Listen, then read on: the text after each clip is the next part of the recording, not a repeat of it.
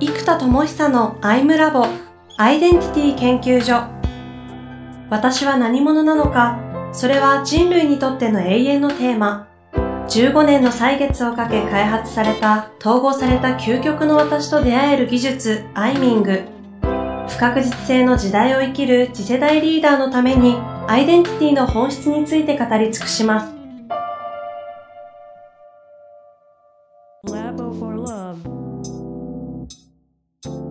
こんにちは、遠藤和樹です。生田智久のアイムラボアイデンティティ研究所第19回生田さん本日もよろしくお願いいたします。はい、よろしくお願いします。これまで第2回にわたって、はい、アイデンティティシフトということでですね、うん、生田さんのビジョンと、はい、ロールと、はい、なんですか、 being が、うん、がだいぶ変わって、そうですね。かなりこう、熱さをとも、あの、火を灯ったですね。いやはい、確かに命の火が踊り、魂の光が笑っているというビジョンと、熱風はオラービームというね、ちょっとゆるっとした面白いあの、そうそうそうそう。自分のど真ん中のビームが、はい、ビングがあるという話があったんですけど、まあ、生田さんそうやってこう、いろんなど真ん中に生きる人たちを、まあ、どんどんこう、創出していくというか、うん、そういう世界が広がっていったらいいなというふうに考えているのはわかるんですけど、うん、そういう自分のことど真ん中ばっかり生きた人たちが広がると、ある種のこう、対立とか、まあ、紛争じゃないですけど、まあ、そうやって今の社会構造がちょっと合わないような気もするんですけど、そのあたり、まあ、当然ね、考えられてるとは思うんで、ご解説をいけたらなと思うんですけど、もうここ話すと終わりますかね、いつも。あの、ここは15分以内に終わらしたいところですね。そうですね。はい。えー、っと、まずちょっと、論理的なところだけを先のお話すると、はい、統合と中庸は一体なんです。うん太陽と月のように光と影のように統合と中庸を一致させていくっていうのがすごいポイントになってくるんですね、うん、そうするとまず自己がバーッとアイデンティティが立っていくとこの私が絶対こうなんだってなるとえー、その自分に執着が働き、うん、そうすると統合的ではない分離的な事故になっちゃうんです。はい、そうすると本当の事故が分かった時こそそうあれてもいいしそうじゃなくてもいいという状態になってきて、うん、そうすると分離の状態でも統合の状態でもどちらでもいいよねという中庸感があるからこそ統合状態をキープしながら、えー、いけるわけです。うんうん、でこれまず1個目と、はい、でもう1個はですねエッジが立っていくじゃないですか。そうするとこれは合わせる方がカットが低いわけですよ。うん、人と合わせていけばカットしないわけです。協調性を持って。でもエッジを立てて本当の自分こうなんだって出そうと思えば思うほど、いやでもって、これここで出したらアウトじゃないのかっていろいろ出てくるので、うん、それが大きくなるということは葛藤が大きくなるなるということですね。はい、で、ここで実は葛藤が大きければ大きいほど統合された時のエネルギーがでかくなるわけです。うん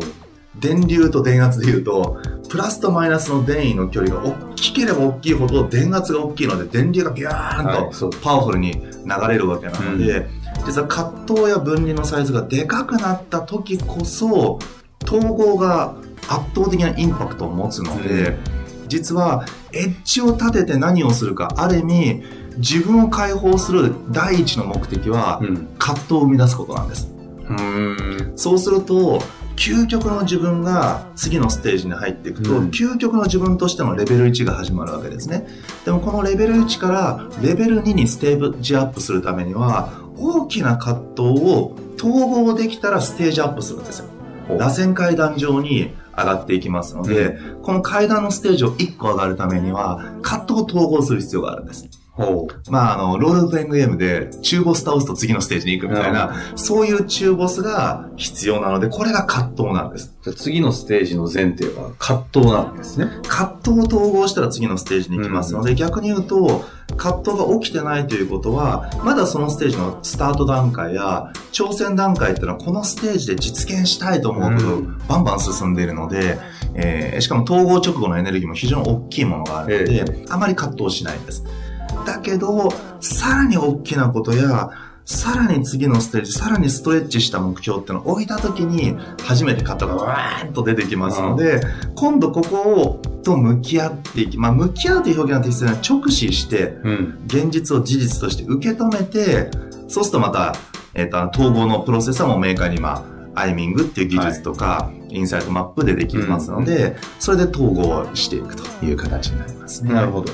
まあ、それは当然ね、今までもずっとご説明いただいて、うん、いろんな角度からあの話はあったと思うんですけど、うん、それをやっていくと、さっきあったように、アイデンティティがバーっていったことによって協調性が失われたりとかして、みんながみんながど真ん中だんだんいってったら、大変なことになる気がするんですそうなんです。大変なことにならなきゃいけないんです。その時に、社会が困るんです。ですよね。困ると、アイデンティティのど真ん中とか言ってんじゃねえよっていうですね、すねアンチテーゼが生まれるんですね。えー、で、実は、アウフヘーベン統合のためには、このアンチテーゼが生まれた時に、A 対 B の対立構造が生まれるわけなんですよ、うんうん、対立構造のエネルギーが生まれるということはそこにものすごく大きな分離状態が作れるので、うん、ここを統合した時に本物になるんです。なるほど。なのでむしろその困るぐらいの対立構造が生まれていくというのが、うん、螺旋階段を登っていくための大きな要素なんですね。じゃあ、ある種のこのアイデンティティのど真ん中、個人が生きろよと、生きた方がいいよということをこう、主張している生田さんとしては、うん、社会的なこう、葛藤を起こすことは想定しながらやってる感じ。すべてそうです。自分のコンテンツや全てのものは次なるアンチテーゼを生み出すまでは広まっていくんですよ。うん、でも一定以上広まるとそこにアンチテーゼが発生するんですね。でそれによって新しい進化が生まれるので、うんうん、ある意味自分のコンテンツのアンチテーゼの先のテーゼを考え、人テーゼを作りっていうことを実は4段ぐらい先まで設計をしているので、アンチテーゼが生まれるっていう瞬間に、あ、やっとここまで来たねって思うんです。今は実はかなり称賛、まあ自分でもですが称賛されたり、ね、広がったりという状態なので、まだまだアンチテーゼではなくて、社会の中で新しい、斬新な新しいものとして受け入れられている感はありますけど、うんうん、もうちょっと広がっていくと、ただ時代は今、スピーディーに情報が広がる時代なので、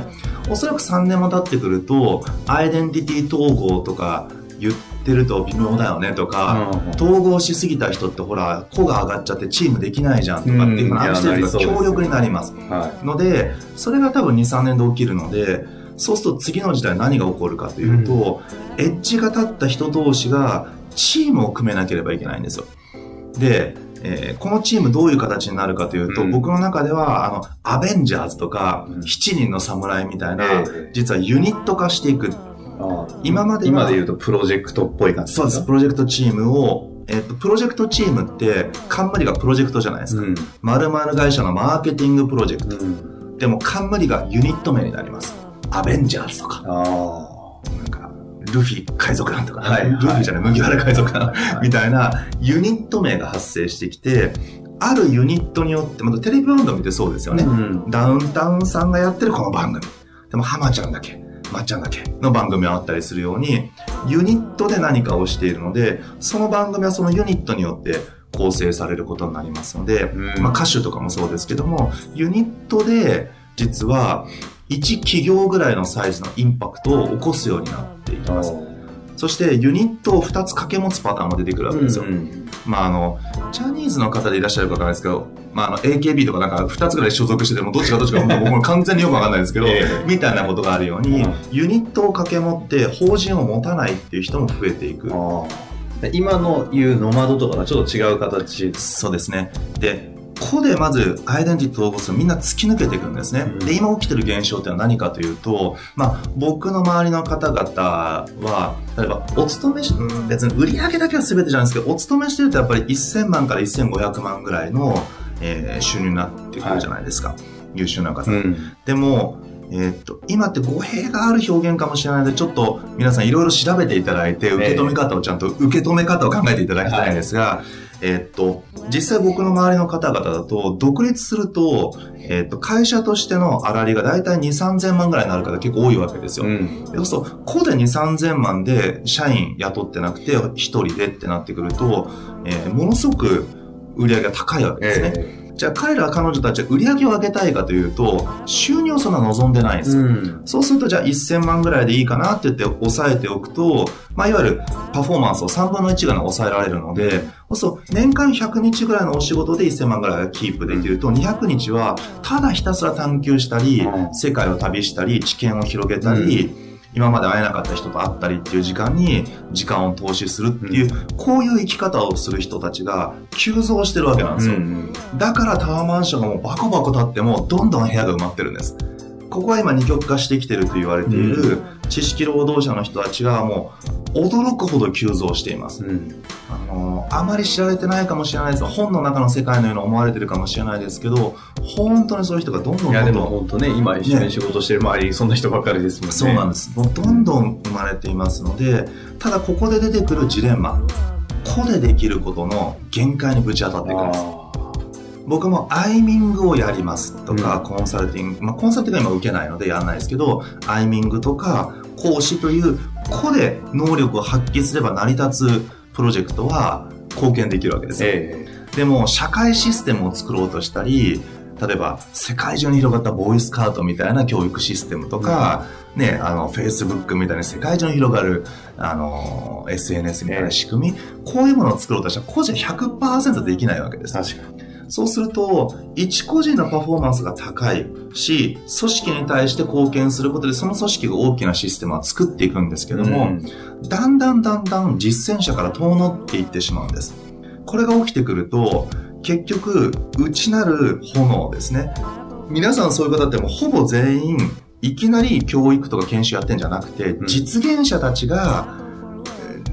実績も生み出せる力を持った上でコンサルティングとか、はい、そっち側に来てる人たちばっかりなので、もともと作り手だった人たちなので、実務家たちだそうです。内なる炎が、わーいや、俺作りたいみたいになるわけです。でもそうするとまたチーム組んで、マネージメントしてディレクションしてってやっていくと、うん、えー、っと、正直外でこのコンサルティング能力とかコーチング能力が売れば、まあ、ね、お金だけじゃないですけど、資源としては2、3000万ぐらいで回転するところを、雇った時に、じゃあ、その人に向き合ったりとか、コンサルティング指導した時って、おそらく、外でそれを売った時、能力を売った時に、と考えちゃうと、あの、まあやっぱり資源効率が非常に悪くなってしまう。まあ、インパクトのちっちゃいものしかできないですもんね。大企業だと、ね、3年は戦力化できなくても、受け止めるだけの大きな器があるんですけど、個で立った人たちって、いや、個なので、そんな余裕がないわけなんですよ、うん、実は。時間的余裕も。そうなってくると、実は、どんどん分離が起きていってしまい、若い人たちに知恵が伝達されなくなっていき、うんで、若い人たちはどんどん、まあ、どんどんって言うとまた語弊もあるんですけど、えー、どんどん会社からドロップアウトしていって、うん、まあ、フリーになっていったりとかする時代ですよね。そうなると、本当に大事な力や考え方が、どんどんどんどん優秀な人たちはフリーになって、自分や自分たちの周りの、まあそういう一流の人たちと毎日やってれば楽しいわけですよ。えー、で、全部自分を発揮してもお互い受け止め合える。そういう関係性の中だったらもう、もうむっちゃ楽しいし何にも困んないですよ。で、そういう人たちだったら、ね、別に海外一緒に行こうよって言った瞬間、うん、別に、時間もお金もあるわけですから、ね、じゃあもう来週アメリカだって言ったら、行きましょうみたいな、あ、ノリでアメリカ行っちゃう僕たちって楽しいみたいな、えーうん、そういう自己満足だって十分得られるわけなんです。でも、やっぱり皆さん使命があってビジョンを成したいと思っているので、正直自分が自由でワイワイワイっていうことそのものは、もちろん自己実現の一個としてはハッピーですよ。ただ、そこにジレンマを皆さんすごく感じてるんです。うん、楽しいよ。自由だよ。でも自由で楽しいだけじゃないんだ。熱く生きたいんだよって時の熱さは、社会や世界に何をするかっていう使命やビジョンによって生まれるので、うん、ここをなそうとしていない感じが、もうジレンマとしてもーっとくるわけです。はいはい。で、ここで初めてこの熱いエネルギー。で、若い時それ大体みんな修羅場なんですよ。で、ストイックで頑張りすぎて、怖いって言われたり、まあ皆さん言ってます。侍って呼ばれたり、カミソリって呼ばれたり、みんな言われて、上司からお前カミソリみたいだからもっと丸くなれとか言われて、はい、ほんで、今考えたら確かにカミソリみたいだとみんな思うんですけど、やっぱりそういう修羅場を乗り越えて、いつも言うシティハンターとルドーニケンシンですよね。えー、修羅場乗り越えてもカミソリですよ、彼ら。その、まあ侍ですけどね、ルドーニケンシンは。それを乗り越えた先のあの、統合的な緩さなので、そこをなくして彼らの生き方はないわけなんです。だその緩さだけに憧れても本質にはいかない。でも若い時に皆さんそうやって頑張りすぎた経験があるので、もう一度自分で事業を始めたり、ことをなそうとすると、うん、またストイックになっちゃって、もう全部の時間を投下しすぎてしまうんじゃないか。で、今だったらライフワークバランスなんで完璧に取れちゃってるわけですよ。もうライフもワークも一致して、ね、年間100日ぐらいで経済的にはまあね、それなりの、それ以上のものが、生活ができて。100日はいる自分のやりたいことやってる。そうそう。しかもね、皆さんこうミッションに行きたいタイプだから合流したい人たちじゃなくて、海外だって遊びに行くわけじゃないですよ。なんか、視察に行ったりとか。そうなんですよ。だから、結局何か与えるために学んでる人たちなので、だからそこで葛藤出ます。ちなみにその、ちょっと整理すると、うん、自分のど真ん中をわーって行き過ぎると、まあ、当然こう今度その行き切った人たちはユニット化することによって、うん、まあ、プロジェクトというよりもユニットという形で、うん、ど真ん中の連中だけがこう自分たちでやるチームを最初やれる、はい、ただそれによって彼らのこう足りなさ不足感みたいな社会に対しての何かやりたいんだっていう使命を果たせない感が出てきて、うん、その先に生田さんはどういうこう何が起きるだろうというふうに見てる感じここで起きるのが、えー、と実はうん、まあちょっとお金だけで測るとね、本当微妙なんで、ちょっとこれは、あの、受け止め方はそれぞれですね。はい、例えば、えっ、ー、と、一人で3000万作れる人っていうのはもう、ね、このフィールドにゴロゴロいるわけです。うん、で、その人たちが10人束になると、もう3億の事業がユニット体としては出来上がっちゃうわけなんですね。うん、しかも彼らはスペシャリストなので、コラボレーションしたら、パフォーマンスが倍になると、10人で5億、6億みたいなユニットが、ブワーっと今後作られていく。うん、もう今実際にバーッと作られてますよね。っていうことが起きてくると、えっ、ー、と、一人の時よりもはるかに高収益構造になるわけですよ。うん、じゃあ、ここで何をしたくなるかというと、僕は多くの人が NPO をやると思ってるんです。ユニット体としては本当に一緒に仕事ができる基準の方々と少数生で圧倒的インパクトを出す。でも、お金が余っても合流したい人たちじゃないので、うん、事業投資をしたいんだけど、組織の規模は実は大きくあまりしたくない。そうなってくると、まあ、えー、事業会社に対して投資をして事業を展開してもらう形になるか、もしくはこの人たちは時間は相変わらず100日ぐらいでそのアウトプットが出るので、うん、200日空くと、やっぱり次世代を育てたいってみんななるんですよね。うん、なので、ここで、その超一流な方々が NPO とか教育システムを作ろうとしていく時代に、これから入っていくと思っています。はい。そうやって思うと、生田さん相当前からそうやってましたね。うん、まあ、なんでしょうね。勝手にやってたとは言いますけどね。まあ時代が早すぎたというか、それはありますけど。それがどんどんこう、ボコボコボコボコと起きてることはそうイメージされてるわけですね。そうですね。で、時代はちょっと最初の話を戻すと、えー、アンチテーゼによって螺旋階段、アンフヘーベンが進んでいくので、最後ちょっとこの事例が難しいところから皆さんの身近な事例に持っていくと、うんうん、あの、最初ちょっと話題になったですね、あの、フィットネスクラブですね。もう最近話題のライズアップとかありますけど、はい、僕今あの、エニタイムフィットネスっていうの言ってるわけですよ。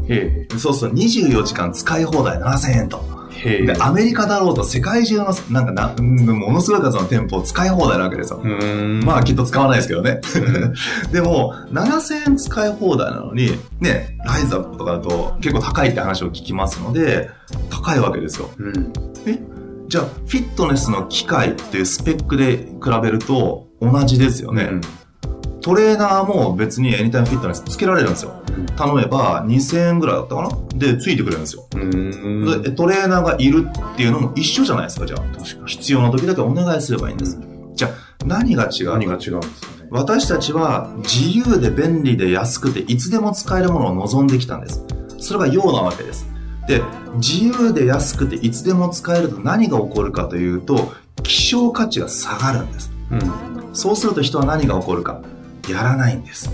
価値を低く見積もると、すごく希少だと飛びつくんですね。ボジョレ・ヌーボーみたいに。でも、それが希少だと思ってないものはいつでもできると思うがゆえに心に緩みが発生して、結果やらないという現象が起きるんです。だから実は自由で便利で安いことのアンチテーゼとして、それって結局やらないよねっていうことが起きるので、なんと100倍の値段を払って、ここで買ってるのは不自由の強制力なんですよ。実は不自由を飼ってるんです。なるほど。自由だとやらないんです、僕ら。要極まった結局、陰飼ってるみたいな感じだ。だからアンチテーゼが生んだものは、不自由を買う時代なんです、今は。